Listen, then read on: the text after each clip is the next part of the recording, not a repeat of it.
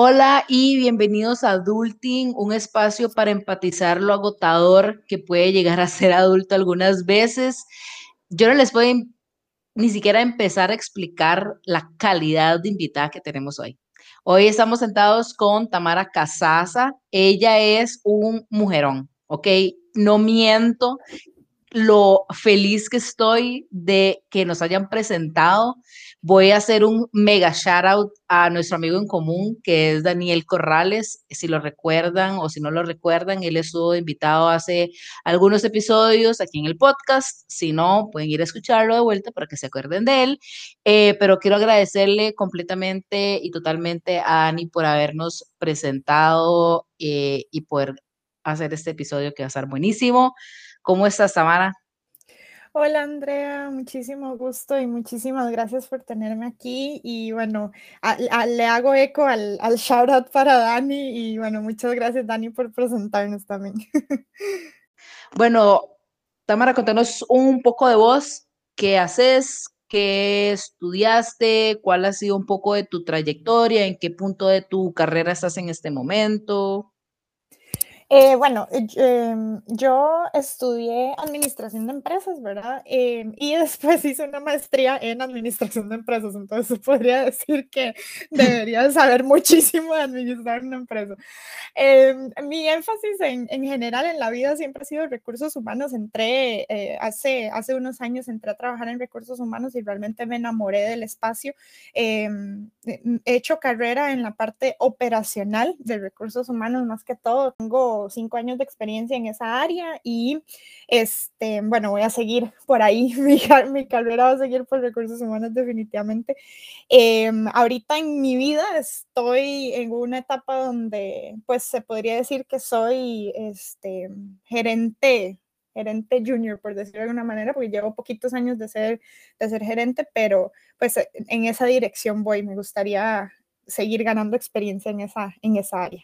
Eh, más o menos en eso yo quería enfocar este episodio porque quiero que nos sentemos a hablar y, que me permitas escarbar un poco en tu cerebro y en tu experiencia sobre algo que siento que casi no se habla, que son estas red flags o señales de aviso que tenemos que tener pendientes a la hora de buscar eh, trabajo o estamos en una entrevista.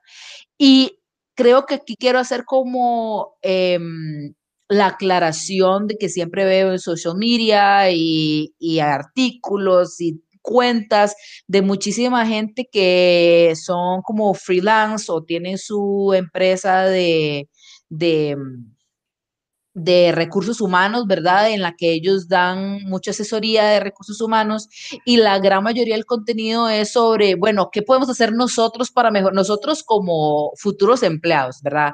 Eh, que el currículum, que cómo escribirlo, que los verbos de Harvard, que los verbos de Harvard no, que los currículos en Canva, que los currículos en PDF, que los currículos en Word, o sea, hay tantísimo contenido sobre lo que nosotros como futuros empleados o empleados tenemos que estar haciendo o no estar haciendo, pero yo quiero hablar de los red flags reales.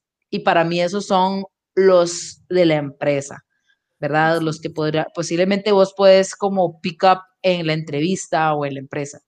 Así es, Andrea. Y creo que algo muy importante lo que estás diciendo aquí, que, que, que, es bueno también recalcarlo, es la parte donde uno es así como que usted empieza a ver red flags, ¿verdad? Y usted empieza así como una relación tóxica, usted empieza, no, no, no, pero seguro ahorita se le pasa, o, o no, no, no, seguro eso no es tan, tan red como yo pensé, ¿verdad? Entonces yo creo que es importante tanto o sea, em, recolectar esos red flags en las entrevistas, porque obviamente en la entrevista todavía tiene cierto poder, porque la gente muchas veces se olvida, pero cuando uno está en la entrevista, uno está entrevistando a la empresa también. O sea, uno tiene que el poder que tiene uno en la entrevista. O sea, esas personas te están poniendo ahí porque necesitan a alguien en el puesto en el que estás aplicando.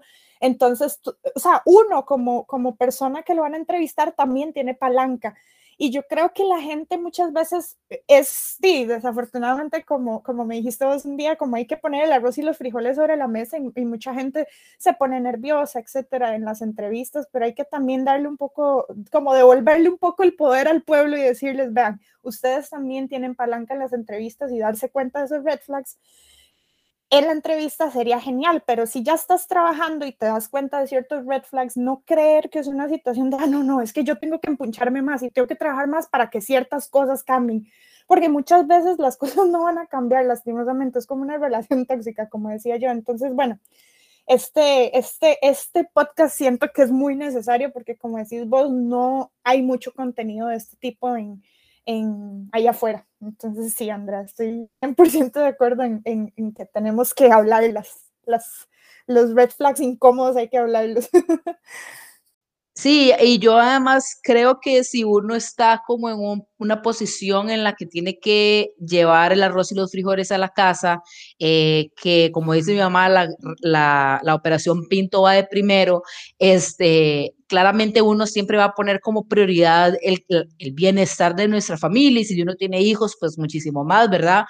Pero creo que si en algún momento de nuestra vida nos encontramos en una posición en la que nosotros realmente estamos cambiando de trabajo o buscando un trabajo por alguna otra razón que no sea sobre eh, existir, digamos, sobrevivir, creo que tenemos que realmente poder tomar una decisión consciente que como vos decís, bueno, no solamente es que la empresa me está escogiendo a mí, es que yo también tengo que escoger esa empresa.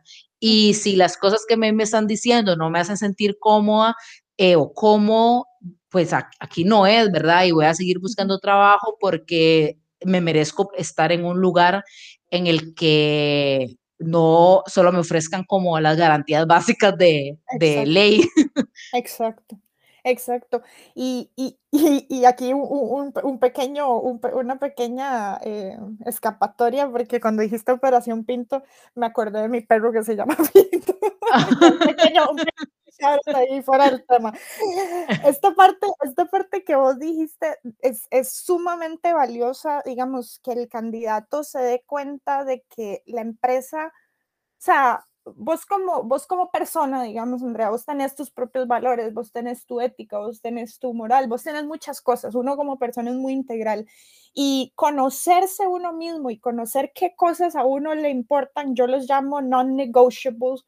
Por ejemplo, em, hace, hace unos años a mí me habían ofertado para una empresa de tabaco y yo no fumo. Entonces, para mí era una cuestión de, bueno, sí, es un puestazo, me gusta mucho lo que, lo que estaría haciendo, pero al final de cuentas no me gusta la visión y la misión que tiene la empresa, que es al final venderle tabaco a la gente, ¿verdad? Y a pesar de que yo no iba a estar ni en planta de producción, ni iba a estar cerca de los cigarros, ni iba a ser vendedora, yo decía como, madre, yo en esta empresa estaría colaborando al cáncer, de, al pulmón, al, ¿cómo es cáncer? Eh, cáncer pulmonar, ¿verdad?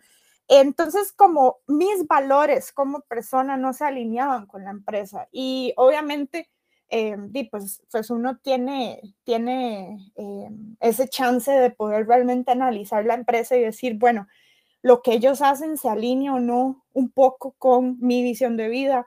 Eh, por ejemplo, una cosa que me pasó recientemente es que yo me hice vegetariana hace como un año, más o menos. Para mí fue una decisión que pasé muchos años pensándola y todo, y bueno, tomé la decisión de hacerlo por cosas personales y ahora que estuve buscando trabajo después de la maestría, yo decía, más que yo no puedo trabajar para empresas donde, donde al final de cuentas lo que hacen es matar animales. O sea, esa industria siempre va a existir y yo sé que tal vez lo que uno vaya a hacer en la empresa es un granito de arena a la par de todo el montón de cosas que, que están pasando en el mundo, pero uno tiene que darse cuenta de esas cosas, porque al final de cuentas uno no va a ser feliz en una empresa donde uno, donde los valores de uno, los valores fundamentales, eh, diría yo, o esos non-negotiables se ven, se ven impactados. Eso, eso como punto número uno de los red flags que, que veníamos hablando.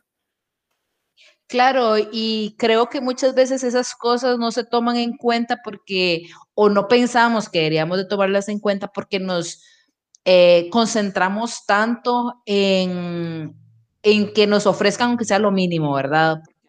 Porque eso es a lo que estamos acostumbrados, no vemos que eso es una transacción de dos vías, sino que pensamos que es una transacción de una sola vía. Y quiero que mencionemos, así como muy brevemente, estos red flags de cosas básicas, ¿verdad? Que son un must, que, o sea, tienen que existir en cualquier empresa que exista en este país, por lo menos en Costa Rica. Em, y yo te mencionaba la primera vez que nos conocimos y que hablamos de una, bueno, yo estaba en un cierto periodo de mi, de mi vida buscando un trabajo, estaba en LinkedIn, ¿verdad? Y en todas las diferentes páginas de trabajos que existen.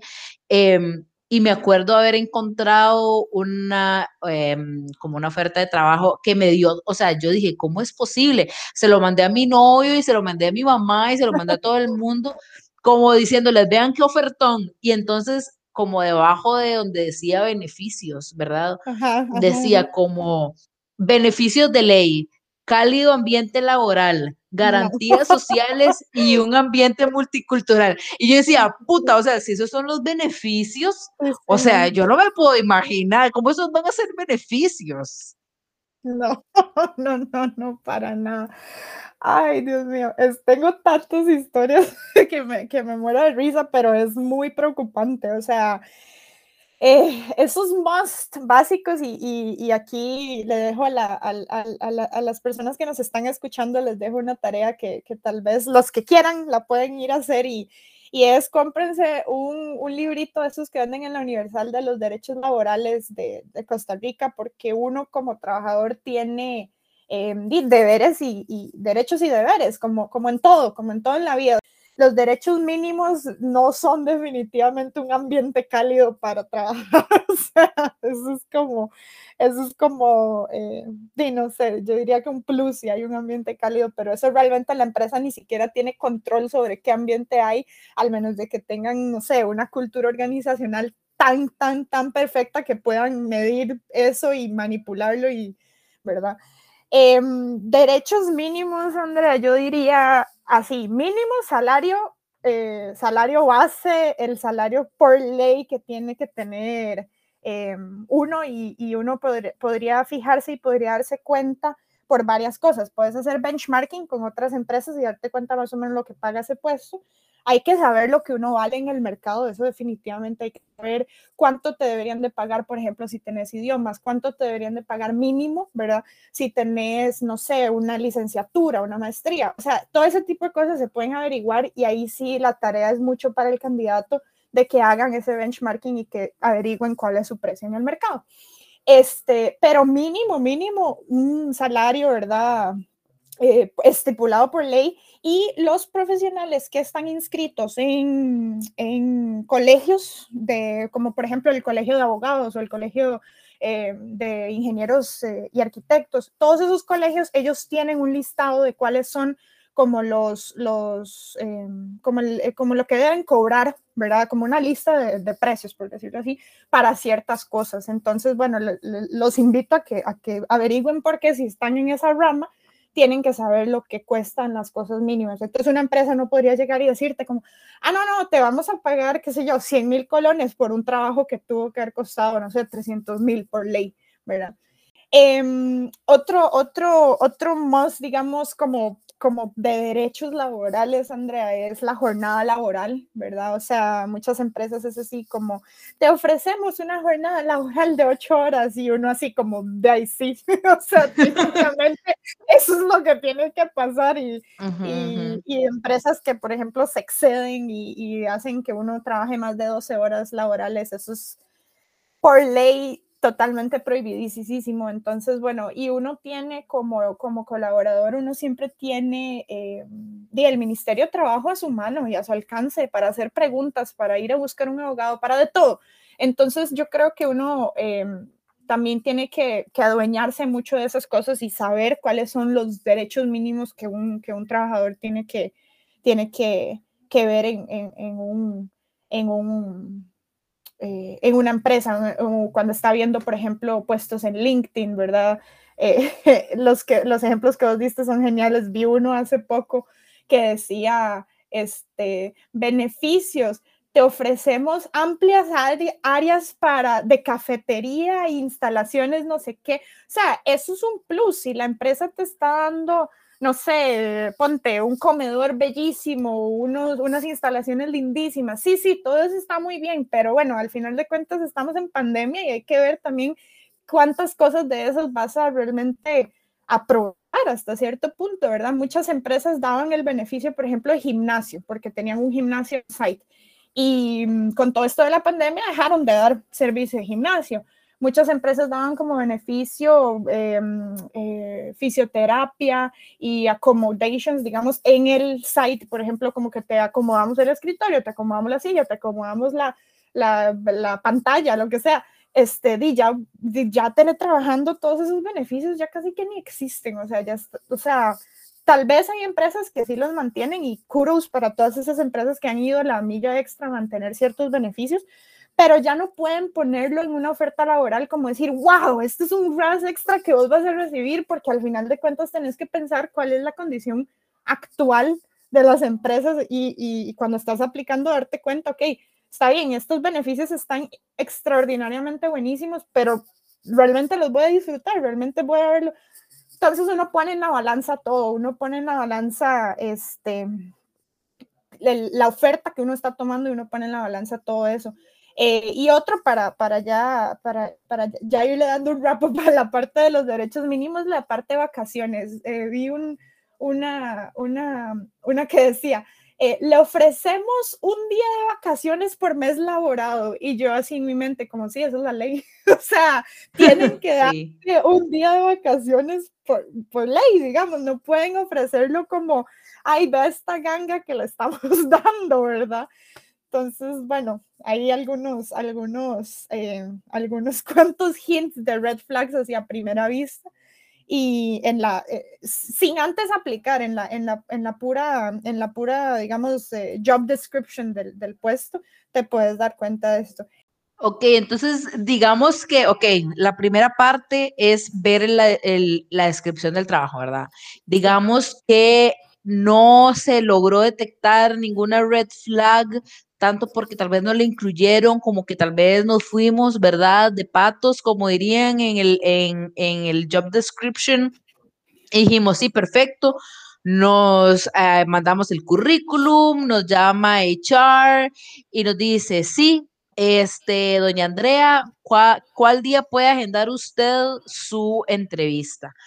Ok, ¿cuáles serían algunos red flags que podemos ver en la entrevista? Porque, por ejemplo, yo ahora ya de manera respectiva, eh, retrospectiva, puedo ver, por ejemplo, una entrevista a la que fui, yo pues hice toda la investigación de la empresa y todo, me di cuenta que no tenían eh, plan de, de, responsabilidad social empresarial y yo en la entrevista, en, la, en mi segunda, tercera entrevista, lo menos mencioné, dije, vea, es que me parece muy curioso que no tengan un plan de, de, mm, de, este tipo, ¿verdad? Eh, y la, y el, uno de los gerentes, como el gerente general, me dijo, para mí ese tipo de cosas ya, pues en realidad es darle trabajo a la gente que sale a la comunidad, ¿no le parece a usted? y yo lo único que pude hacer fue como de quedarme callada, ¿verdad? Es, eso, eso no es ese tipo de cosas. Entonces, ¿cuáles son como algunas preguntas que van a ser así o algunas circunstancias, ¿verdad? En, el, en la entrevista que son un mega red flag. Yo honestamente no soy muy fan, Andrea, de las entrevistas que son como muy, como muy no estructuradas o como muy vagas o como muy casuales, así es que ay, cuéntame, cuéntame un poco de ti, la, o sea, como muy así, ¿verdad? Muy, muy en el aire. Yo, yo soy más de entrevistas un poco más estructuradas, tal vez por, por mi formación donde, donde he trabajado, pero mm, red flags hacia primera, primera vista, que te pregunten dónde vivís, ¿verdad? Que te pregunten si sos casado, si no sos casado, que te pregunten eh, que si tenés hijos, o sea, que se metan en cosas tan personales, este, o sea, yo no quiero decir que esa información sea ilegal preguntarla, porque no, o sea, te la pueden preguntar y, y, mucha gente se le olvida que está en una entrevista y que es una cuestión un poco más seria, pero ¿por qué este tipo de cosas, por ejemplo, que te preguntan tu edad, eh, orientación sexual, todo ese tipo de cosas, o sea, hay personas que sí lo toman como un red flag casi que de inmediatos, como, ¿por qué me está preguntando este tipo de cosas? Pero hay otra gente que está tan nerviosa y que, y que no sabe que ese tipo de cosas realmente no deberían de preguntarlas, em, que responde así y, y, da un montón de información personal. Este, lo conozco por historias que, que, me han contado amigos de terror, así, dice cuántos hijos tenés, dónde vivís, estás casado, soltero. Todo este tipo de cosas son un red flag por una cosa muy en particular. Bueno, uno, porque no sabemos cuál es la intención del entrevistador de que te esté preguntando esas cosas. Por ejemplo, puede que te pregunte dónde vives porque, no sé, quieren solo contratar gente de la GAM, por ejemplo, por alguna razón extraña. Entonces, si te preguntan dónde vives y vos decís que vives fuera de la GAM, puede que ya eso te descalifique incluso como, como candidato, cosa que pues, no deberían, o sea, ellos deberían de preguntarte, bueno, eh, eh, este trabajo es en la GAM, es presencial, eh, vos no tenés problemas con trasladarte al lugar. Esa es una pregunta válida. En cambio, si te preguntan dónde vivís y vos decís, no sé, fuera de la GAM y ya de un solo con eso te descarten, pues eso no, no es válido. Y uno como, como candidato nunca se va a dar cuenta que te descartaron por eso. Entonces ellos realmente pueden tergiversar un poco eso. Y las otras preguntas es más una cuestión de em, nosotros internamente, todos nosotros tenemos una cosa que se llama unconscious bias o sesgos inconscientes que si uno como entrevistador no está consciente de estos sesgos que uno tiene, y uno, por ejemplo, hace una pregunta como, como así, como que uno está haciendo breaking the ice súper casual, dice, hey, ¿tienes hijos? ¿Y cuántos tenés? Bla. Eh, que suena como súper inofensivo y mucha gente este, eh, no sin ofender a ningún papá porque estaría ofendiendo a mi papá, pero les encanta mucho hablar de sus hijos, entonces lo ven como muy inofensivo.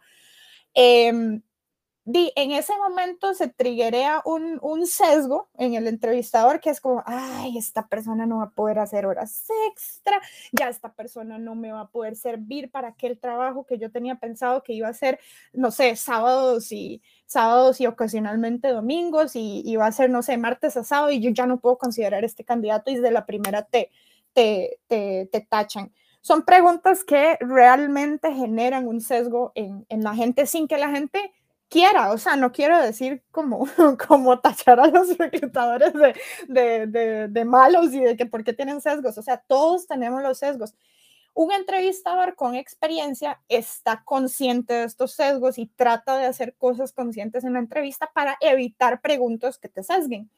Pero mucha gente no lo está, o sea, muchísima gente no está entrenada para, para, para identificar estos sesgos, mucha gente cree que una entrevista más casual te va a dar realmente una, una perspectiva al candidato mucho más rica, etcétera, etcétera. Sí, no, pero hay que tener mucha conciencia de estos sesgos y uno como candidato también puede hacer cosas específicas para, eh, para prevenirlos, ¿verdad? Pero ese red flag de, de, preguntas tan, tan personales, yo, yo creo que es, es como un primer, un primer, como un primer acercamiento de, de qué hace la empresa, ¿verdad? Y, cómo, cómo trabajan ellos, muy, muy en el fondo, porque si tienen entrevistas ya tan como casuales, digamos, ya te puede dar una pista de, bueno, puede ser que ya en el trabajo las cosas no estén tan estructuradas, puede ser que, no sé, les gusta mucho preguntarte cosas personales en el trabajo y cosas así, entonces ya vos vas captando esos, esos red flags desde la entrevista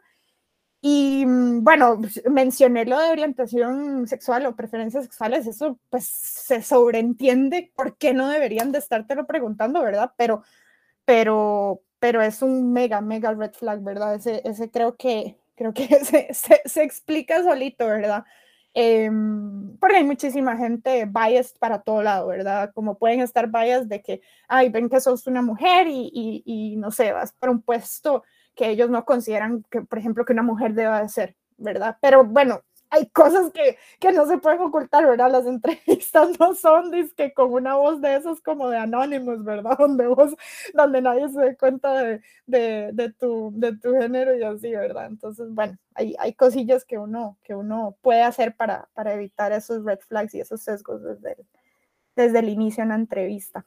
Claro, y es que además ahora tal vez como lo más complicado tal vez es que ya uno antes, digamos, cuando uno iba, cuando yo en mis tiempos comencé a buscar trabajos así, mucha gente tal vez eh, joven, adulta joven la ha pasado, que uno le entrenaba, bueno, usted tiene que hacer una conexión con, su, con la persona que le vaya a hacer la entrevista y usted tiene que tratar de poder encontrar algo en común, ¿verdad? Y, y llevar ese flow, pero ahora creo que lo más ya el proceso no funciona así, porque muchas empresas tienen reclutadores que son de empresa 1, 2, 3, que nada más son subcontratados para que te hagan el proceso de reclutamiento, pero incluso como, lo, como uno puede ver la evolución que han tenido las empresas en sus departamentos de recursos humanos, ¿verdad? Que es lo que hablábamos antes. Entonces, puede ser que la empresa, eh, vamos a decir cualquiera, ¿verdad? Eh, XYZ,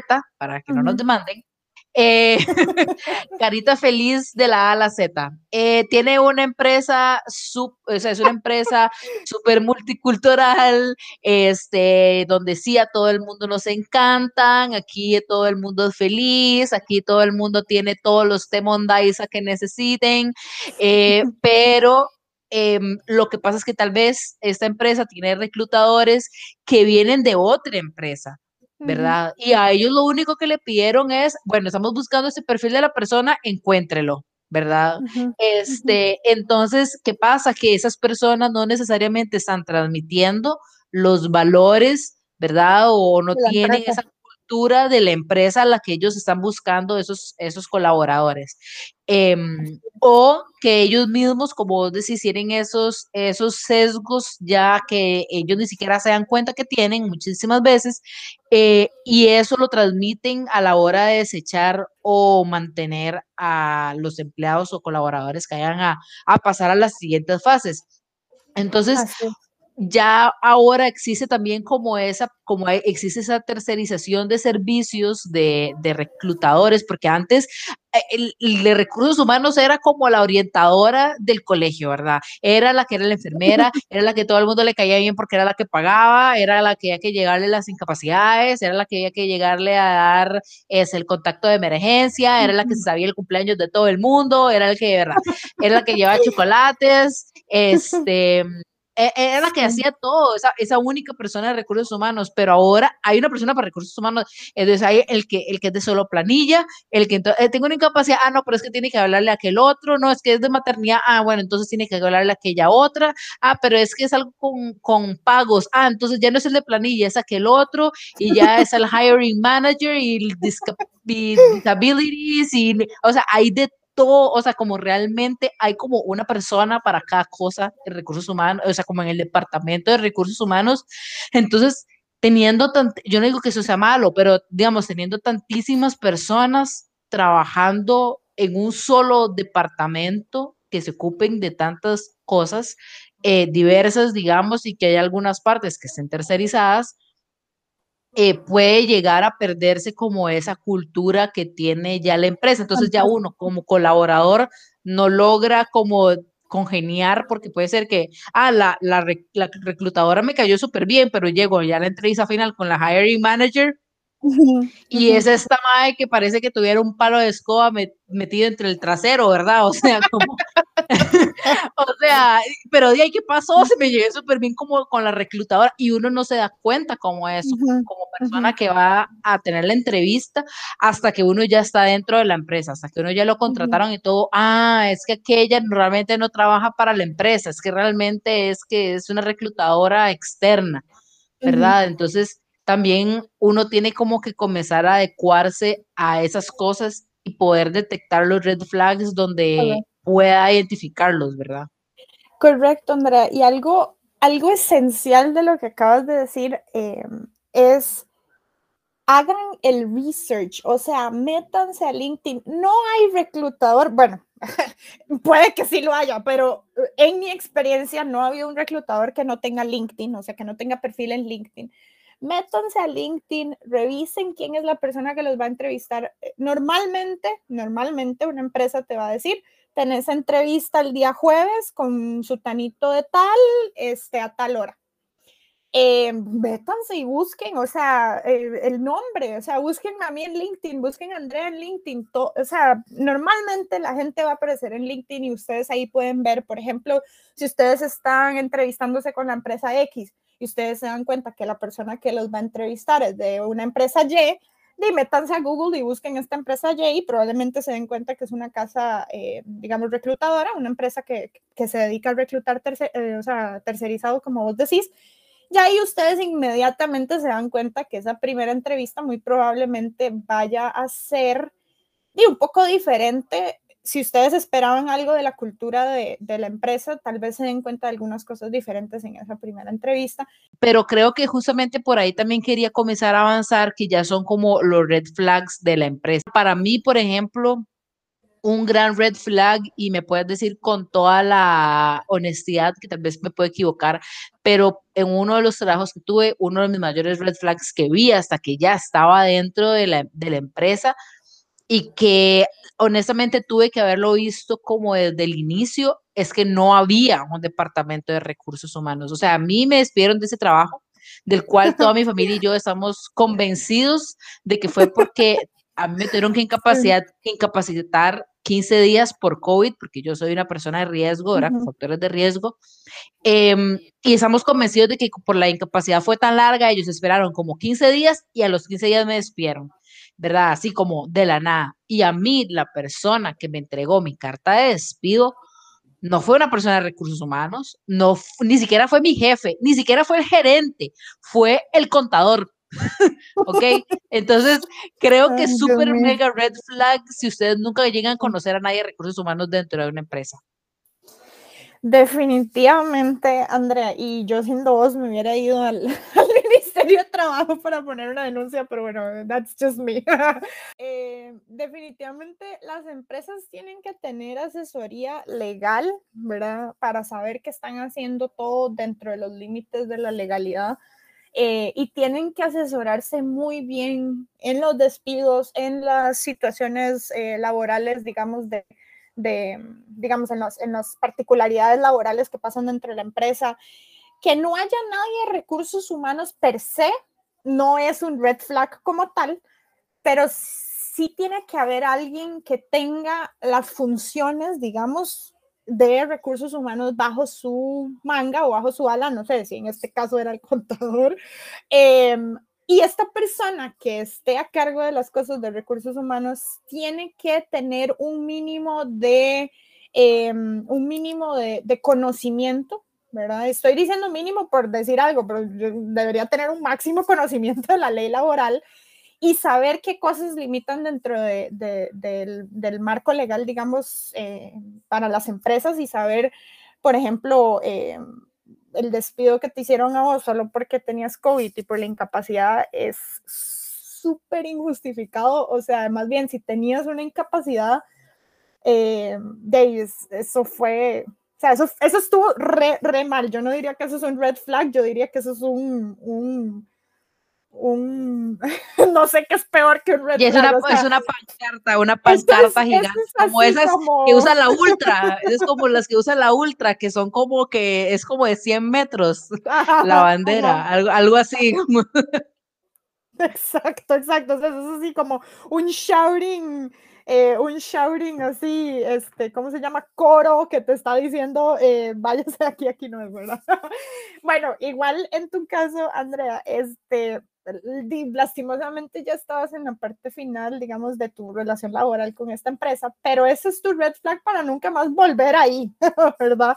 O sea, sí, sí, sí, eh, tienen, que, tienen que asesorarse muy bien legalmente y, y, y, bueno, aquí para los que escuchan que si son dueños de empresas o si quieren ponerse su empresa, eh, la parte de recursos humanos tienen que asesorarse muy bien. Ahí en Costa Rica hay eh, abogados laboralistas muy, muy buenos y que te pueden asesorar súper bien. Este, hay empresas, ¿verdad?, que se dedican a eso. Entonces, yo siempre les aconsejo eh, que, se, que, se, que, estén muy bien preparados dentro del marco de la, de la legalidad, porque al final de cuentas una relación laboral eh, es, es, una relación contractual donde, donde el, el, el, trabajador tiene derechos y deberes, pero él, la persona que te contrata, digamos, la empresa, tiene también muchísimo, muchísimo peso. Entonces, eh, para una empresa, el riesgo que puede representar el no estar haciendo las cosas por la vía legal puede ser muy grande, muy, muy grande. Y te digo, yo te dije, yo miré al Ministerio de Trabajo a denunciarlos porque yo sé que se puede, pero no mucha gente sabe que se puede, no mucha gente tiene el tiempo ni siquiera para ir al ministerio sí, a ponerse a pelear, ¿me entendés? Sí, porque además, o sea, y yo lo, yo lo pienso, por ejemplo, bueno, o sea, que tantas ganas tengo yo como que me indemnicen o que me devuelvan mi trabajo, o sea, como, no, o sea, yo no quisiera seguir, ¿verdad? Exactamente, o sea, como las, las, lo que podría ganar o las consecuencias de ir, o sea, no vale la pena.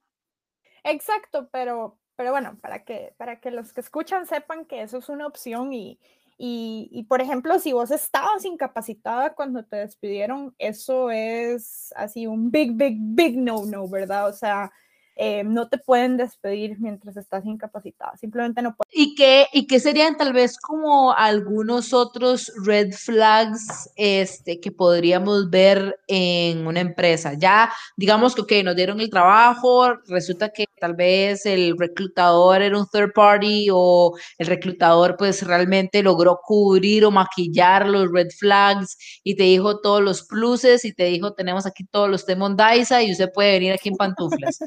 Este, ¿cuáles serían como algunas red flags que ya vos adentro de la empresa podés ver, ¿verdad? Que uno dice, como no, o sea, o sea, el hecho de que yo tenga que cruzar 300 metros porque el baño de mujeres está en el otro edificio, eh, no, ¿verdad? Porque las, eh, las instalaciones no están hechas claramente para tener mujeres aquí, porque aquí hay cuatro baños de hombres y el de mujeres está en el otro edificio. ¿Cuáles serían como algunos red flags que podemos, además, digamos, de este de, este, de, no tener tal vez necesariamente ninguna mm, eh, asesoría de recursos humanos que podríamos ver más? Yo creo que, eh, digamos, la primera cosa que a mí me gusta hacer en, en, las empresas y tal vez ahorita en la virtualidad es un poquito complicado, pero, pero igual uno lo puede intentar hacer, es traten de ser muy observadores con su entorno, con lo que está pasando. Eh, fíjense en las relaciones, por ejemplo, que tiene su jefe con eh, sus peers, su jefe con las demás personas, eh, digamos, que, que, le reportan. Fíjense mucho en, en las actitudes, o sea, sean muy observadores. Ese es mi primer consejo para casi toda la vida, pero hay que ser muy observador. ¿Por qué? Porque los red flags son esas pequeñas cositas que van pasando en el trabajo que uno tal vez minimiza o uno tal vez como que, como que dice, ah, fue una vez, lo que sea. Algo que, algo que, que son como hints leves, por ejemplo, de acoso laboral o acoso sexual en una empresa. O sea, obviamente, si te están acosando sexualmente, denuncie inmediatamente, ¿verdad? Eso no es un red flag, eso es, ya está sucediendo, vaya de una, ¿verdad? O sea, haga, o sea, muévase, porque eso es realmente fuerte. Pero hay hints y hay cositas muy chiquitas que pueden pasar que van como direccionados, por ejemplo, hacia acoso laboral o acoso sexual, y, y uno no se da cuenta. Como por ejemplo, em, eh, que llegue, no sé, un, un manager o lo que sea y te ponga una mano en el hombro. O sea, si ustedes no, no tienen así una relación de, de, de, años de amistad o lo que sea, y eso te hace sentir incómodo o incómodo, eso es un, un red flag inmediatamente, porque puede ser como... O en la cintura, digamos. Ajá, o en la cintura. O que digan, vamos a tomarnos una foto de equipo y te pachurren toda o te pachurren todo. o por ejemplo, em, no sé, que, que a vos estén, no sé, digamos que, que, que trabajen con, con, altas cargas laborales y, y, te estén diciendo como, no, es que usted se tiene que encargar de todo esto eh, ya, y, y, te dan así un montón, un montón, un montón de trabajo y vos estás viendo que todo el mundo no tiene esa misma carga laboral y vos te estás fijando como, ok, ¿por qué a mí en particular me están tirando todos estos, no sé, en, en, en, en mi caso trabajamos con casos, entonces en mi mente son casos, pero digamos, eh, toda esta carga, porque solo a mí, ¿verdad? Entonces, los red flags empiezan donde uno se empieza a dar cuenta y, ser muy observador de ciertas cosas.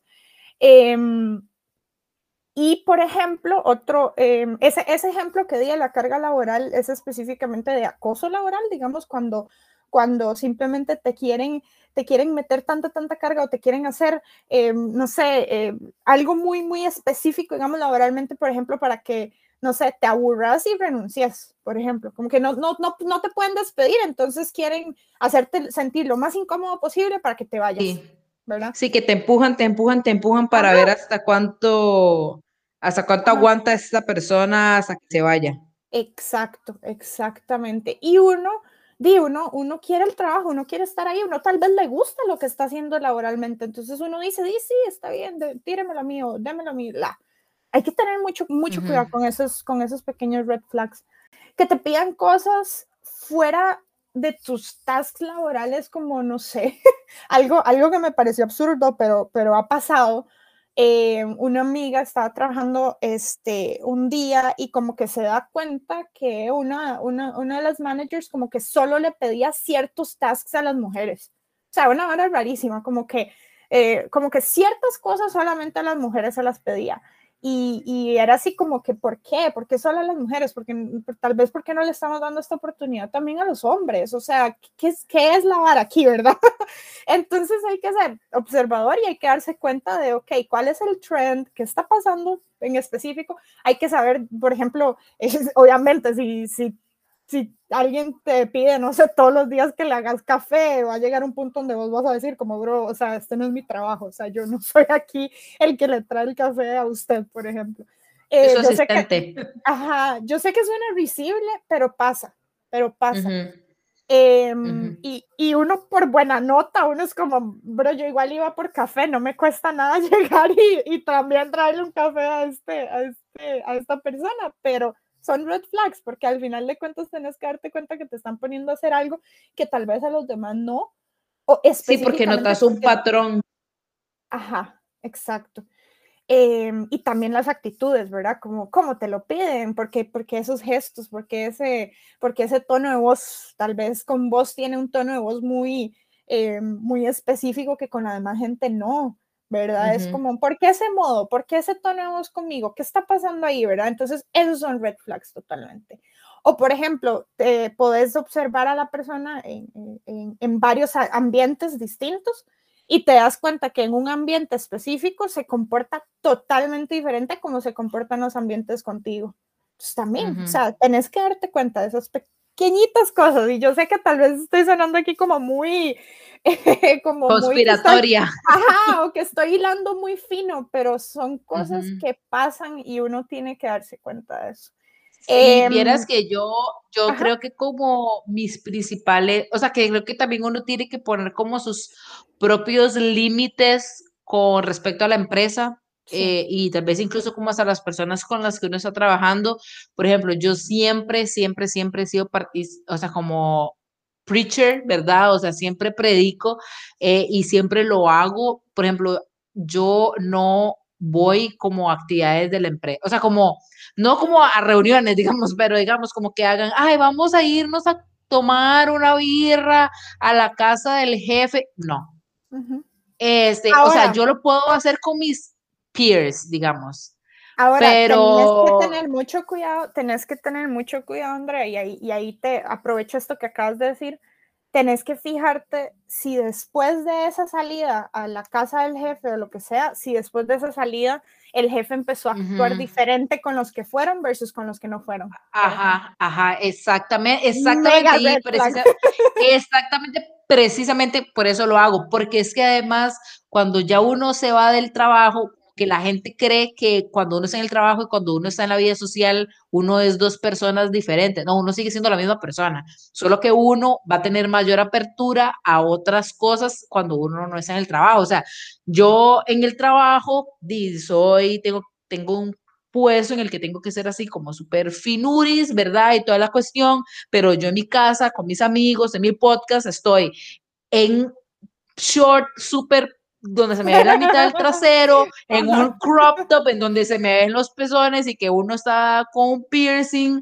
este, que soy abiertamente bisexual, o sea, como todas esas cosas, yo soy abierta en, mi, en mis espacios en los que yo quiero ser abierta, pero yo no voy a hacer o actuar de ciertas maneras en mi trabajo precisamente por eso, porque quiero mantener como el misterio de quién es Andrea fuera del trabajo, porque yo o sea, como esas personas, a menos que sean mis peers, ¿verdad? A menos que sean personas que son compañeros de trabajo, eh, yo puedo eventualmente tener una relación con esas personas, pero esas personas son, en el momento en que estamos trabajando, compañeros de trabajo, ¿verdad? Eh, y el jefe va a ser el jefe.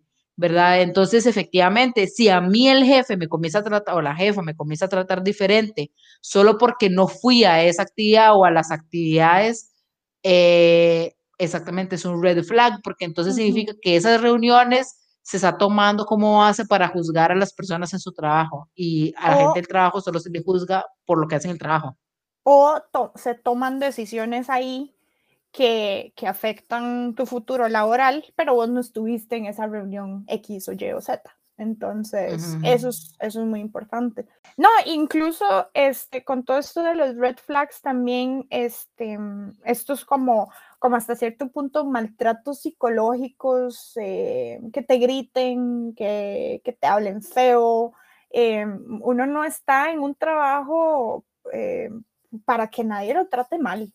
O sea, sinceramente, o sea, uno tiene que, uno tiene que saber muy bien eh, cómo relacionarse con la gente del trabajo muy respetuosamente, de manera muy, eh, eh, muy tranquila, digamos.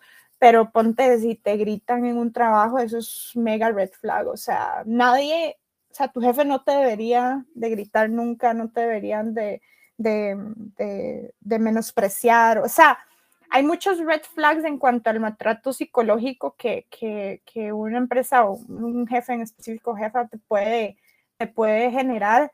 Y aquí voy con un dato súper, súper interesante y es que casi siempre las personas renuncian a su jefe. Casi siempre. O sea, hasta un punto de un 80% de las personas que entrevistan post salida está saliendo por un jefe eh, o una jefa, ¿verdad? no, no están saliendo porque la empresa no les gusta. Honestamente, o sea, hay empresas buenísimas que simplemente vos te fuiste porque te fastidió y ese jefe simplemente no te la hizo, no la dio. Sí, no, no, no, no. Sí, no, no, te, no, realmente no logró satisfacer tus necesidades que vos tenés como subordinado, porque al final de cuentas todos tenemos esa necesidad, ¿verdad? Y que igual uno pueda tener esa, y es que nosotros tenemos las puertas abiertas, y si ustedes ven, nosotros tenemos, no tenemos, nosotros no tenemos paredes, aquí todo el mundo se ve asolinando, aquí todos somos súper transparentes, y, y yo siento que una empresa, entre más lo repita, menos es.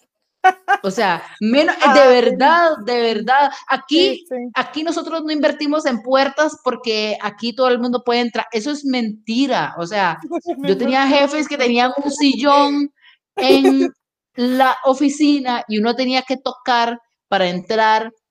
Y por más que la puerta fuera de vidrio, uno tenía que tocar para entrar y decir, ay, hola, con permiso, puedo pasar. Y si uno no le respondía, uno sabía que el maestro estaba dormido en el sillón después del almuerzo. Y eso era como algo que se sabía. Eso es lo que se sabía. Entonces, este, creo que uno, o sea, de, hágame un capito, jefe, porque, o sea, pues imagínate que, que que yo siento, y esa ha sido mi experiencia en las diferentes empresas que he estado, en, esa, en la empresa en la que estoy en ese momento, soy sumamente feliz porque primero estoy trabajando desde mi casa eh, y como uno usa Teams, tal vez la gente que ya necesita volver al site me va a odiar y todo, pero, o sea, si uno es en Teams, uno va a contestar cuando puede contestar y uno va a ver el mensaje cuando puede ver el mensaje, que la urgencia de otras personas no necesariamente es, mi urgencia. Y si yo en este momento estoy en una reunión con otra persona, yo no te voy a contestar el mensaje. Y si yo estoy haciendo como algo en lo que tengo que estar sumamente concentrada, tampoco te voy a contestar el mensaje. Te voy a contestar cuando yo te pueda contestar, ¿verdad? Pero creo que... Y ahí con eso que estás diciendo, otro red flag, y me encanta como este segue que acabas de hacer, es que todo es urgente, ¿verdad? Ese red flag de de, ay, ay, es que eh, necesitas hacer esto, pero esto urge ya, y necesitas hacer aquello, y esto urge ya, y necesitas, y todo es urgente, de repente todo se El sentido de la urgencia y la prioridad. y vos y vos simplemente estás como un malabarista con tantas cosas en la mano que yo no sé si vos has visto esos videos de, de YouTube de fail, no sé qué, se cae, no sé qué. Es como un malabarista, como con 10 cosas y de repente le tiran una silla, ¿verdad? Es como, o sea, ya tengo tanto, tanto en mi plato. Y, y una cosa importante es esta, los red flags están ahí y uno puede dar el feedback. Sí, eso es súper importante, incluso con esto mismo de la transparencia, ¿verdad? Como vos decís, ¿qué, ¿qué significa realmente transparencia para ellos y si vos vas a tener algún como em, o alguna consecuencia eh, si vos decís algo. ¿Verdad? Que, ah, sí, aquí somos súper abiertos al feedback. Bueno, pero ¿qué, realmente, ¿qué es realmente que están abiertos al feedback? Porque feedback, existen muchísimos tipos de feedback. Desde eh, que el guarda vea una nalgada cada vez que yo entro y ya le he dicho tres veces que me deje dar una nalgada. Exactamente. Ah, es que fulanito me agarra los gorditos cuando estoy sentada en mi silla o ves que... Ay, no, o sea, es de, o sea, como realmente, o sea, ¿qué realmente significa que estás abierto a ese feedback? Estás abierto al feedback que no te hace sentir incómodo porque no tenés que tomar decisiones, como, veas, que ocupamos, ajá, porque ocupamos un que compren un abanico aquí porque es mayo, en marzo y nos estamos ahogando el calor, eso a vos no te importa porque vas allá a Pequeño Mundo, compras uno de 3 mil pesos y ya lo pones, pero si yo te doy el feedback de que tal persona me está agarrando los gorditos cuando yo estoy sentada, bueno, eso te va a incomodar un montón hacerlo. Entonces, vos como mi jefe, ¿qué tan abierto estás entonces a ese tipo de feedback, verdad? Este, y, y, cómo, cómo, cómo reaccionan a nuestros límites, ¿verdad? Porque... Porque, o sea, nosotros no estamos vendiendo el alma al diablo cuando encontramos un trabajo, ¿ok? Eso hay que tenerlo, creo que muy claro ya a este punto de la conversación. Y precisamente, este, como en esa parte de vender e, el, alma al diablo, que pasa por un contrato laboral, ¿verdad? este, incluso a veces uno se puede sentir como cohibido a, hacer algún arreglo, a decir, ves que eso no me parece, es que no me gusta, eh, uno se siente incluso como hasta obligado a firmar de una sola vez, uno casi que ni lee el, el, contrato por, por ya firmarlo y decir que sí. Eh, ¿Cuáles serían como algunos red flags y algunas cosas que podríamos tomar en consideración con respecto al, precisamente al contrato laboral? Ay, eh, eh, nada más un, mini, un mini segmento aquí. Eso de los gorditos me ha pasado en dos ocasiones. Ay, no te creo. No lie, no lie, me ha pasado en dos ocasiones y, es algo, y es algo que me triguea muchísimo porque, porque... Ay, lo siento mucho. No, no, no, no, tranquila, o sea, no en el mal sentido, digamos, ahorita me estoy riendo, pero, pero, o sea, es una situación real, o sea, en los trabajos que te hagan eso, eso es como, bro, no me toque, o sea, yo soy súper, súper como tajante con eso y, y, aquí, si, si Daniel llega hasta este punto del podcast, se va a reír muchísimo porque él sabe, eh, él, él, conoce una de esas historias mías. Entonces, bueno, ahí, ahí le dejo el, el, el cookie crumb ahí. este, esto que acabas de decir es súper importante y aquí me devuelvo al inicio del podcast donde les dije les devuelvo el poder, ustedes tienen palanca. Ustedes no tienen por qué firmar el contrato ASAP, inmediatamente. O sea, no tienen por qué meterte en un room y decirte, tenés media hora para firmar el contrato laboral. No, o sea, uno tiene que tener un tiempo prudencial para leerlo, inclusive si tiene el chance de llevárselo a un abogado para que lo lea y te dé correcciones y te dé feedback. Si tenés ese chance, hacerlo. Eh, los sensatos son 24 a 48 horas eh, hábiles para leer y firmar el contrato. Eso es, eso es Em, eh, y, aquí, y aquí peco un poco ignorante, no sé si eso es lo que la ley laboral establece, pero eso es un marco eh, dentro, de lo, dentro de lo normal. Este, si un candidato llega y te dice, necesito tiempo para leer esto, ok, perfecto, te doy, no sé, hoy, es, hoy es lunes, te doy hasta el miércoles, ¿te parece? Eh, no, no, mira, es que ocupo hasta el jueves porque voy a estar súper atareada. Ok, ok, te doy hasta el jueves. O sea, es una negociación, ¿verdad? Es, un momento donde vos entras en negociación con la persona que te está eh, dando el contrato y le decís, eh, mira, yo sé que te urge llenar esta posición, pero dame un chancecito para leer este contrato porque necesito asegurarme de que todo lo que hablamos esté aquí. Y ahí empezamos, que el contrato lo empecé a leer y se hablaron cosas en la entrevista como, no sé, usted me dijo que me incluía cinco días personales, aparte de mis, de mis días obligatorios de vacaciones. Estos cinco días personales no están en el contrato. ¿Qué pasó? Y no tiene que ser una comunicación así súper tajante, puede ser como, hola, mira, estuve revisando el contrato y me di cuenta que faltaban ciertas cosas de las que hablamos en la entrevista que no están aquí. Eh, no sé, por ejemplo, eh, esto que te digo, los días que hablaron, de repente se pusieron de acuerdo de que una semana específica de un mes te van a dar libre porque tenés una actividad súper importante y la tenías antes del trabajo, entonces te la van a dar libre, por ejemplo, algo tan simple como eso hasta tan complejo como el salario que está aquí estipulado no es el salario que usted me ofreció, por ejemplo. Em, ahí ya entra un momento de negociación donde la persona tiene que decirte, mira, sí, pero se me olvidó decirte que era neto, este, que el salario del que estábamos hablando era bruto, el que viene ahí ya es el neto, etcétera, etcétera. Y eso es un red flag. o sea, que, que, no te sepan decir si es neto o bruto en la entrevista y después en el contrato aparece un monto X, hay que, hay que, hay que saber eso. Que no venga especificado, por ejemplo, la, eh, que es, digamos, tal salario, eh, no sé, mensual o tal salario quincenal o tal salario y, el time frame en el que te lo van a pagar. Em, en Costa Rica, muy, muy, muy importante que no se les olvide en el contrato especificar que tienen aguinaldo. O sea, eso es, eso es, eso es muy importante y a veces se, y a veces no está ahí. Entonces hay que tener cuidado con eso. Eh, a veces los contratos son muy largos y son muy difíciles de leer y entender porque es como un, un texto como, como que solo un abogado entendería. Entonces. Claro, claro, que agarran como la ley y copian y pegan y nada más le cambian lo que le tienen que cambiar.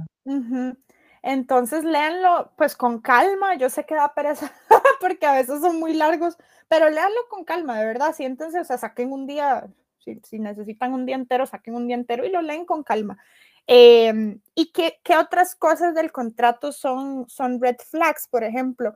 Que hablaron de que el puesto iba a ser, no sé, una gerencia de yo no sé qué y bla, bla, bla, y que van a hacer esto y aquello y todo muy bonito en la entrevista.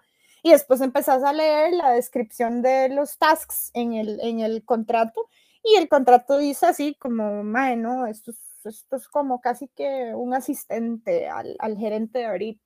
Sí, o no te dan un contrato caso, que lo que me dieron fue una eh, acción de personal eh, y cuando yo me di cuenta en la acción de personal, mi puesto no era el puesto que, o sea, el nombre del puesto mío. Sí, o sea, es que yo tengo historias de terror. Estoy hablando de que todas esas tres historias que yo he contado hasta ahora es en una misma empresa, ¿ok? Ok, no, no, no es, sí, ok, no es, no estamos hablando de eh, de la A a la Z, carita feliz, no estamos hablando de Marble Co, no, no, estamos hablando de una sola empresa en la que me despidieron 15 días después de la incapacidad, en donde no me dieron un contrato, sino que me dieron una acción de personal, donde no traía mi nombre, como mi, mi, puesto correcto, ah, o, no, no, o mi nombre correcto del puesto, digamos que era como, mi puesto era... Eh, desarrolladora de negocios y el puesto lo que decía era asesora, asesora de ventas, yo no era asesora de ventas, nada, que em, nada, que, ver, en donde no tienen un plan de responsabilidad social, estamos hablando de que es una sola empresa, ok, entonces eso es, eso es, una empresa en donde si ustedes quieren ir a aprender de red flags, pueden ir a trabajar ahí cuando salen de ahí, cuando, cuando, salen de, cuando salen de ahí se dan cuenta realmente donde no pueden ir a trabajar y donde no tienen que ir a trabajar. Entonces, esa empresa no me dio un contrato y además yo no sabía, pero cuando yo me vine a ir aquí a la GAM, como yo soy una, una niña rural, este, eh, yo no sabía que muchos de los... Em, dueños de apartamentos pedían contratos de trabajo, digamos, clara, y tiene muchísimo sentido, digamos, como para ver di tu estabilidad. Ellos no necesitan saber necesariamente tu salario y todo lo demás, pero sí saber como que tenés un contrato, que tenés una, una eh, colilla de pago que te pueda enseñar como esa persona ha estado trabajando tanto tiempo, ¿verdad? Entonces yo, bueno, vean, es que a mí el dueño de la casa, del apartamento donde yo vivo, me está pidiendo un contrato. No, es que nosotros no damos contrato. Eso es, eso es pura cosa legal. Nosotros damos una acción de personal y le podemos hacer una carta y no sé qué. yo como, mae, o sea, Dios mío. Entonces yo, yo, o sea, era, o sea, yo fue, por eso mismo fue que yo tenía ya planeado como hacer este episodio en específico, porque yo decía, si a mí me pasó, ¿a cuánta otra gente no le ha pasado? es, es algo nuevo este mundo de comenzar a trabajar en transnacionales, gente que ha trabajado en empresas que son maquila, call center, que ya pues todos sabremos cuáles son, ¿verdad? Pero que igual, o sea, que no respetan tus horas, que no, o sea, tus horas laborales, que te están llamando porque es que no encuentro el PF y es una emergencia, eso no es una emergencia. Andrea, y aquí quiero hacer también un, hincapié muy grande en esas personas que, que, van a escuchar este, este podcast, que es su primer trabajo. Eh, y yo sé lo mucho que uno, que uno aprecia ese primer trabajo, porque es como esa primera persona que vio algo especial en uno y, y le dijo, tome, te estoy dando esta oportunidad. Entonces uno se siente súper afortunado, uno se siente súper feliz, uno, uno quiere demostrar lo mejor de uno y uno quiere decir, bro, yo quiero aquí que me vean brillando porque, porque, puña, yo voy a dar lo mejor de mí en este trabajo esa, esa, actitud es genial y es fantástica. Y todos los que, los que están escuchando, que es su primer trabajo, no tengan miedo de preguntar, de hablar y de decir las cosas porque yo he tenido la oportunidad de, obviamente, tener un primer trabajo y saber lo que se siente como el miedo de, ¿has visto ese, ese, ese meme que es así como, eh, my, boss is calling y es como, ah, me van a despedir y de repente es como, eh, ¿no te acuerdas qué era lo que hablamos en aquella reunión? No sé qué, es que no lo apunté una hora sí, ¿verdad? Y uno todo paniqueado porque lo van a despedir por cualquier cosita y no es así. O sea, uno tiene que también tener un poco de soltura y decir, bueno, yo estoy aquí, voy a, voy a, voy a hacer mi mejor trabajo y voy a hacer mi mejor esfuerzo.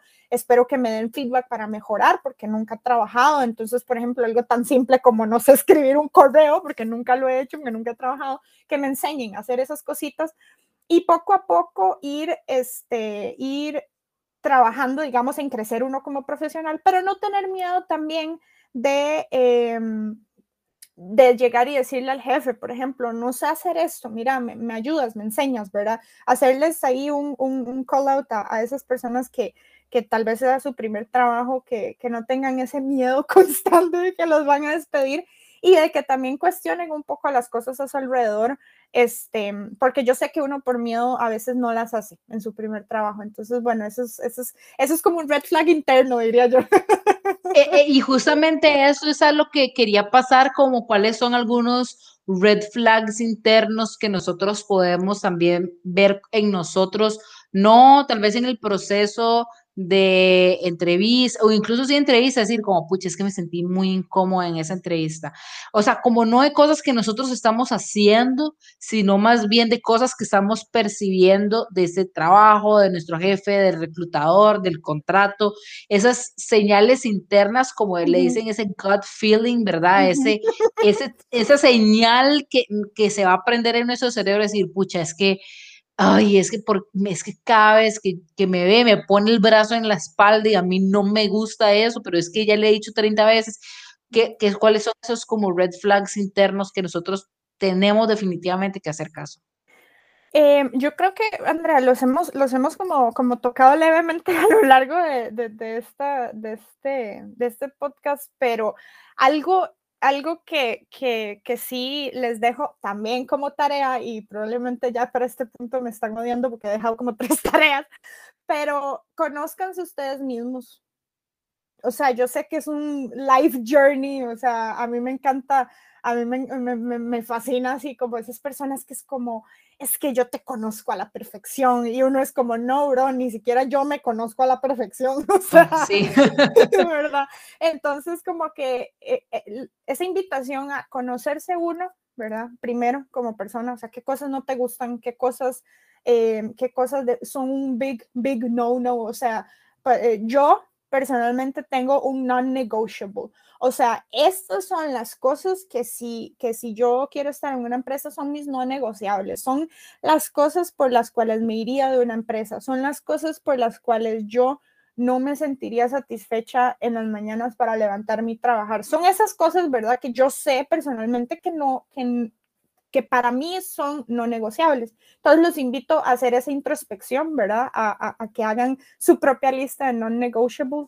Em, y si les algo les da mala espina, o sea, ustedes tienen razón, 100%. O sea, si algo no les gustó, si algo les pareció groseros, tienen toda la razón y, hay que hacer el, el, el, hay que levantar la voz y hay que decirlo y ahí ahí muchas empresas tienen, por ejemplo, canales de, líneas. Eh, eh, no, quiero mencionar específicamente porque van a saber de cuál empresa estoy hablando, pero canales confidenciales por los cuales ustedes pueden decir, hey, me pasó esto y no me gustó, necesito que me ayuden a investigarlo si es algo contra mí o si es algo que esta persona hace y hay que darle el feedback.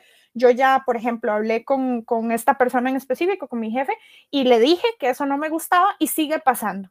Es un, es un proceso muy serio de investigación y, y, muchas empresas, eh, me, me, me, alegro de decir que tienen esto y que se lo toman muy en serio. Entonces, para que también sepan que está esa, esa ayuda y la otra parte es que muchas empresas también, que es algo muy, muy positivo y también es confidencial, tienen, empresa, eh, tienen programas de, em, que asisten al empleado, ¿verdad? Y estos programas incluyen eh, psicología gratis. Entonces pueden acudir a eso y aquí me encantaría hacer este hincapié que yo sé que durante, durante estas épocas de pandemia que vivimos han sido como muy, eh, han salido mucho a la luz y con las Olimpiadas y todo, la parte de salud mental eh, yo sé que, que mucha gente es así como, ay, qué trillado ya, o sea, me salen cosas de salud mental por todo lado, pero a lo interno uno, uno no puede estar en un lugar donde uno se sienta eh, infeliz de lo que está haciendo, o sea, eso simplemente te va a drenar y te va a agotar eh, emocionalmente y mentalmente y, y mm, yo creo que, que todos nos debemos ese, ese, ese aporte, ¿verdad? A la vida y a la salud de uno, decir, si no estoy feliz aquí, ¿qué estoy haciendo? Realmente, ¿qué estoy haciendo? ¿Por qué, por qué me estoy levantando en las mañanas a, ponerme triste o amargado o cansado o ofuscado? Entonces, eso, eso es algo que yo creo que uno, por, por amor propio, se debe a uno y, y mm, y algo que, que, que, me gusta mucho es piensen en ustedes antes de, de, de, mm, o sea, piensen en ustedes mismos antes de decir, eh, le voy a dedicar, no sé, 15 años a esta empresa para que al final no me deje nada, por ejemplo. Claro que el 80% de mi día se lo estoy dedicando prácticamente a esta empresa y no me está dejando nada. Creo que algo muy importante que de esa parte que mencionas eh, muchas veces tenemos como esa misma eh, frase que vos decís, ¿verdad? Hagamos lo que nos gusta o hagamos, haz lo que amas y no tendrás que trabajar ni toda tu vida. Ok, bueno, ok, eso, eso es, no es, si ustedes quieren creer en eso, eh, pues está bien, yo lo respeto, pero eso no es real, ok, uno cuando aunque uno ame lo que está trabajando, está trabajando, ok, eso, eso es la realidad. Este, pero creo que también uno tiene como que en ese journey que vos decís, ¿verdad? En ese, en ese trabajo interno que tenemos que hacer es ver cuáles son también nuestras necesidades propias. Por ejemplo, para mí una necesidad propia es sentirme necesitada. Me encanta, aunque yo no lo vea de inmediato, me encanta escuchar todas las notificaciones de, de Teams, todas las notificaciones, de ver todas las reuniones que tengo, ver todos los correos que me están llegando, ver, me encanta poder sentirme necesitada, ¿ok? Aunque no los esté viendo de una sola vez, claro, puede ser eh, a veces como muy abrumador porque recibo muchos igual requests como o requisitos o cosas que necesitan que hagan, este, y que para, efectivamente, para todo el mundo todo es urgente, sobre todo en, mi, el tipo de trabajo que yo tengo, eh, es, una, es, es, una realidad para todo el mundo, es todo, todo es urgente para todo el mundo, como si yo tuviera aquí 24 brazos y 24 24 ojos. Eh, pero, pero me gusta sentirme necesitada, me gusta sentirme que soy parte esencial del proceso de trabajo. Yo me sentiría como una porquería si tuviera un trabajo en el que yo digo, mae, si yo hoy me caigo aquí muerta, Nadie se da cuenta. Nadie se da cuenta, porque no tengo un trabajo importante, porque no siento que mi trabajo sea necesario para hacer lo que estamos haciendo, ¿verdad? Y eso es algo que a mí en lo personal me gusta.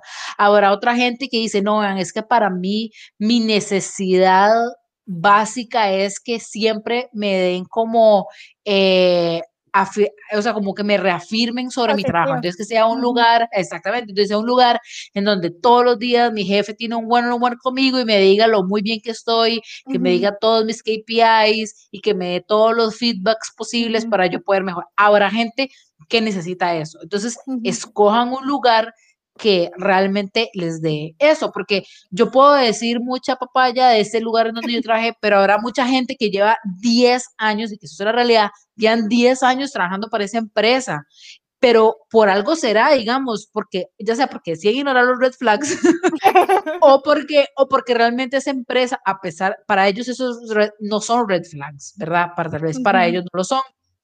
Y están encontrando en esa empresa algo que los, les satisface sus necesidades, o sea, alguna razón hay, ¿verdad? Entonces creo que eso es súper importante tomar en cuenta y que uno también tiene que hacer su propia opinión sobre las empresas y decir, bueno, es que si ustedes todos podrán pensar que esa empresa es una porquería, pero a mí me, me satisface todas estas necesidades que yo tengo como, no solamente como empleado, pero también como persona.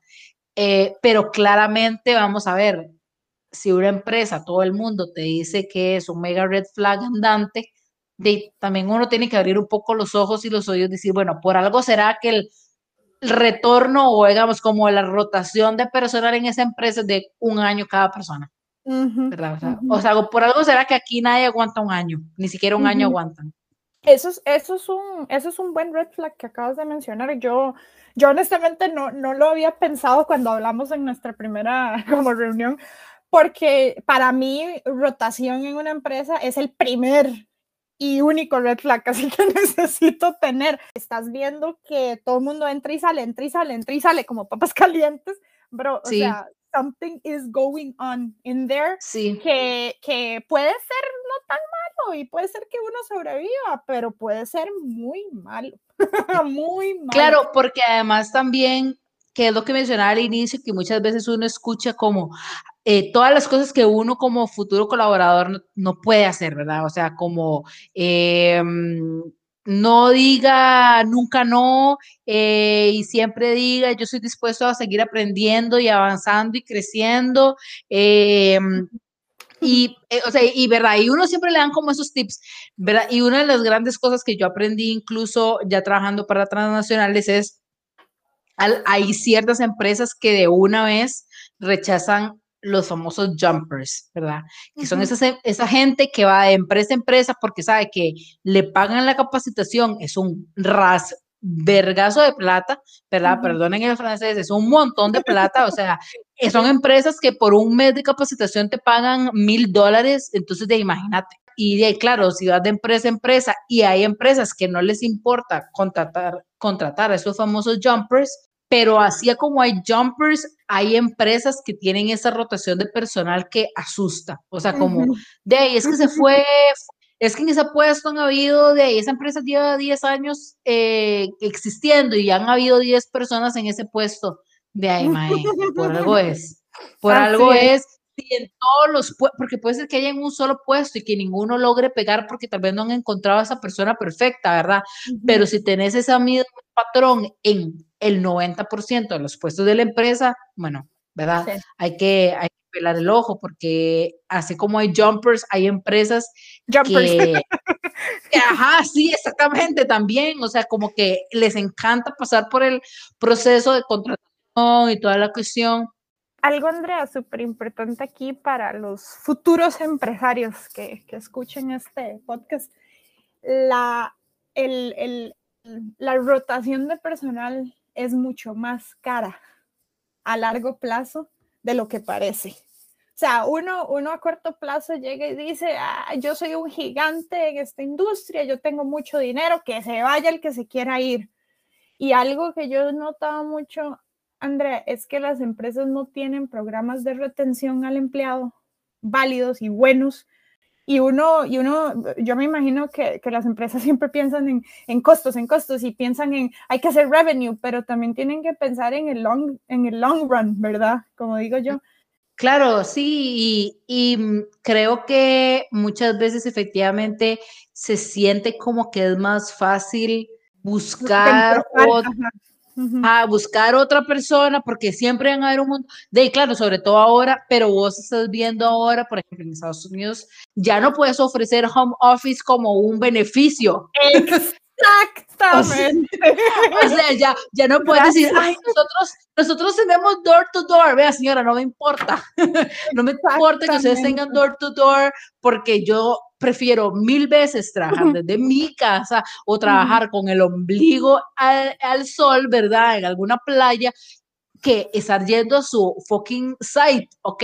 Me, vendan esa vara, vean a ver por dónde se mete en ese edificio o todos esos edificios que tienen en las diferentes zonas francas, porque ya a la gente no quiere trabajar ahí o están pidiendo salarios más altos, están pidiendo mejores tratos, están pidiendo mejor claridad de contratos, están pidiendo mejores... Eh, no beneficios, sino garantía, bueno, está en Estados Unidos, ¿verdad? Que no existe como este concepto de garantías sociales, pero estas garantías de que, de que vas a, a, tener un buen trabajo, ¿verdad? La, la, cuestión de las discapacidades, la cuestión de, de seguridad social, que en Estados Unidos es toda una cuestión, ¿verdad? Super, que nosotros tenemos como el sueño.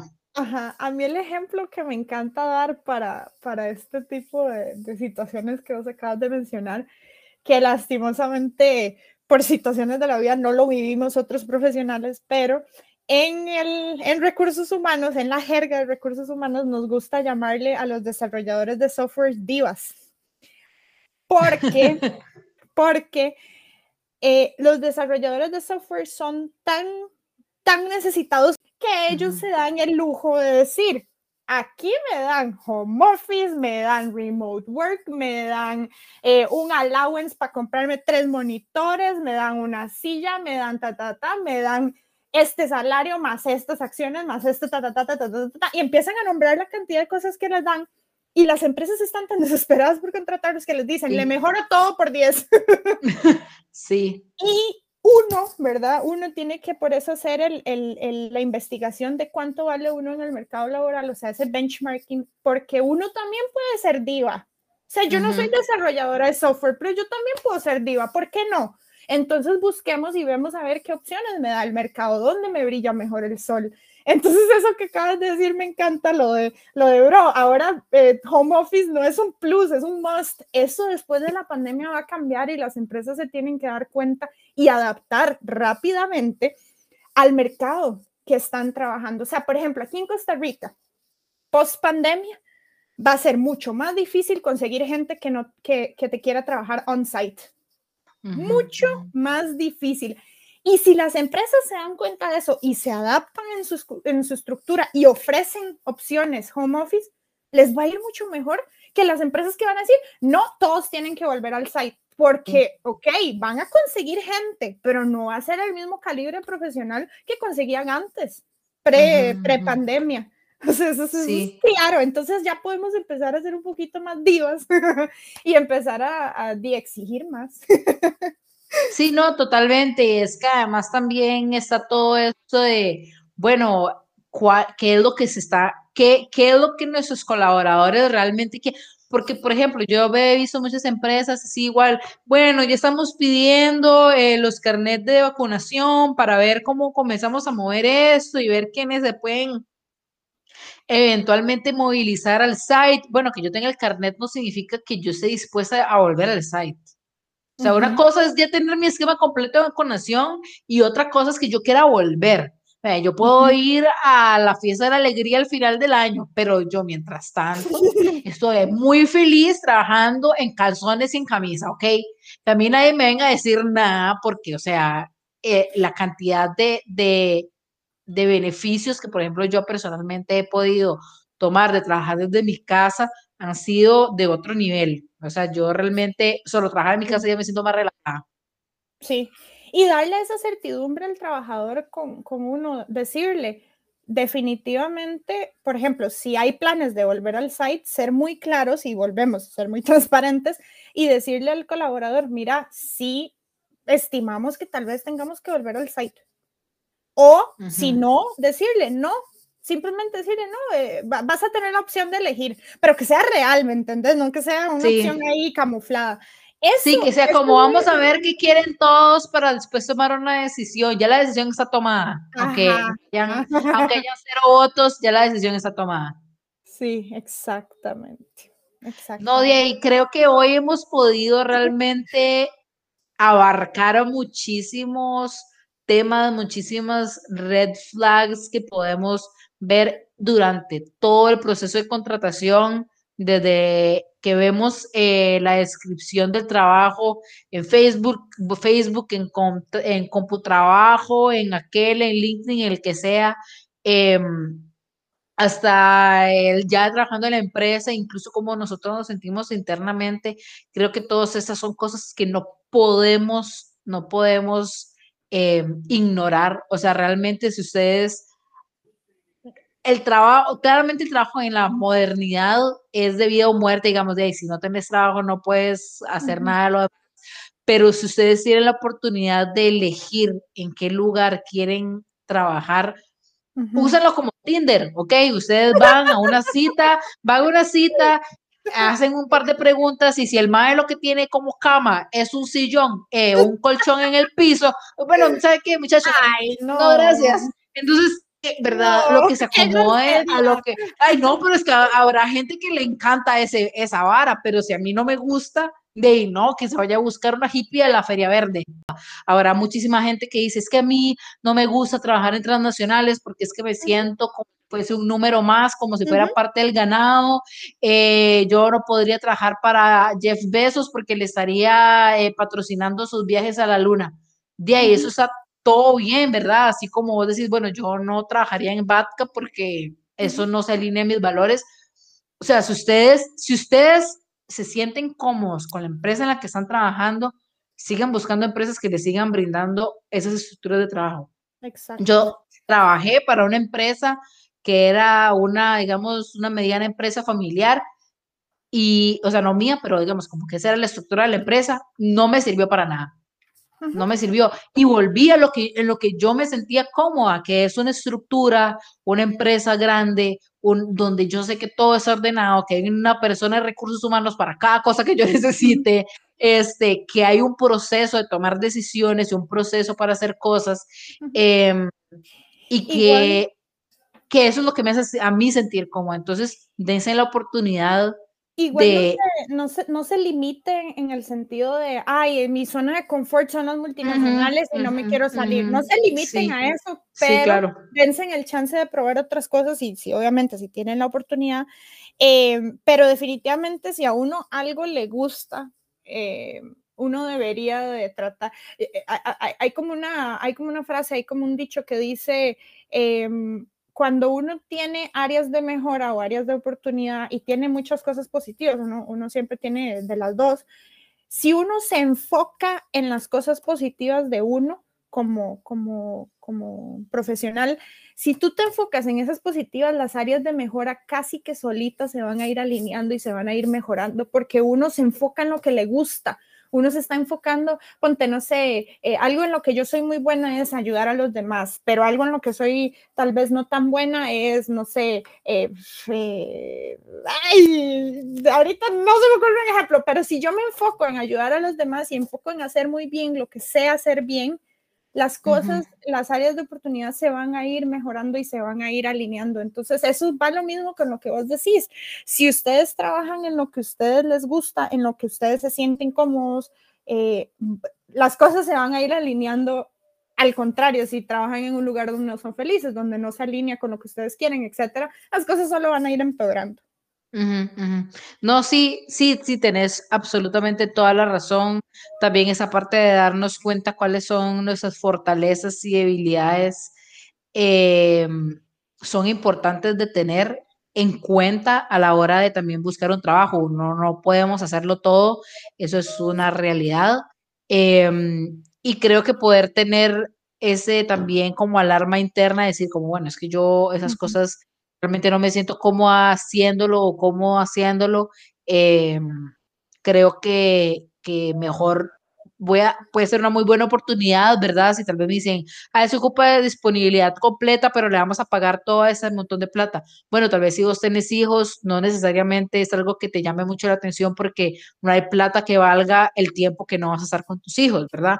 Eso puede ser la realidad para alguna persona o puede ser para otra persona y decir como, puta, no, es que realmente soy mamá soltera o soy papá soltero, tengo dos hijos y necesito esta plata de ahí.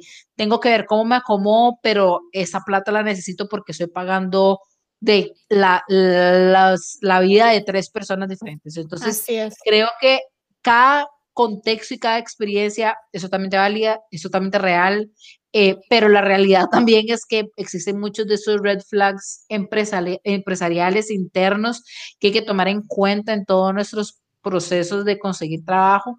Entonces, Tamara, yo te quiero agradecer por, por sacar ese ratote con, con nosotros para sentarte a hablar sobre estos tantísimos temas que han como para tres horas más para seguir hablando. Te quiero agradecer un montón por el tiempo que sacaste. Ay, muchísimas gracias, Andrea, por la invitación. Me siento, me siento sumamente homenajeada.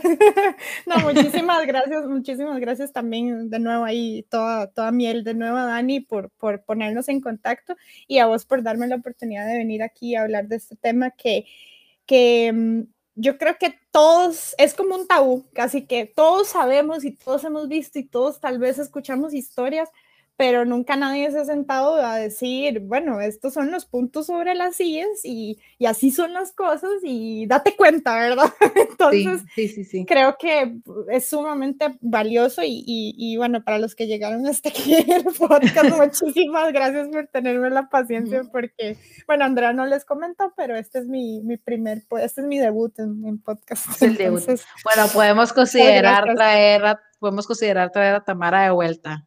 Podemos sentarnos, Dani, Tamara y yo a hablar pendejadas Me encantaría. Dani es como de estas personas que, que, que, sonríe y ya, ya hizo como cinco o seis amigos nuevos, ¿verdad? Entonces, entonces creo que sería muy, muy divertido y tal vez de un tema un poco menos serio. sí, sí, sí, completamente. Tenés toda la razón. Este, bueno, y sin más, después de haberle hecho como tres shoutouts a Dani, este pero me quiero despedir de Tamara y de todos ustedes por acompañarme en este que es el penúltimo episodio de esta temporada. Eh, que tengan una muy bonita semana, que disfruten muchísimo el podcast y nos vemos el próximo lunes en un nuevo episodio de Adulting. Bye. Adiós. Chao.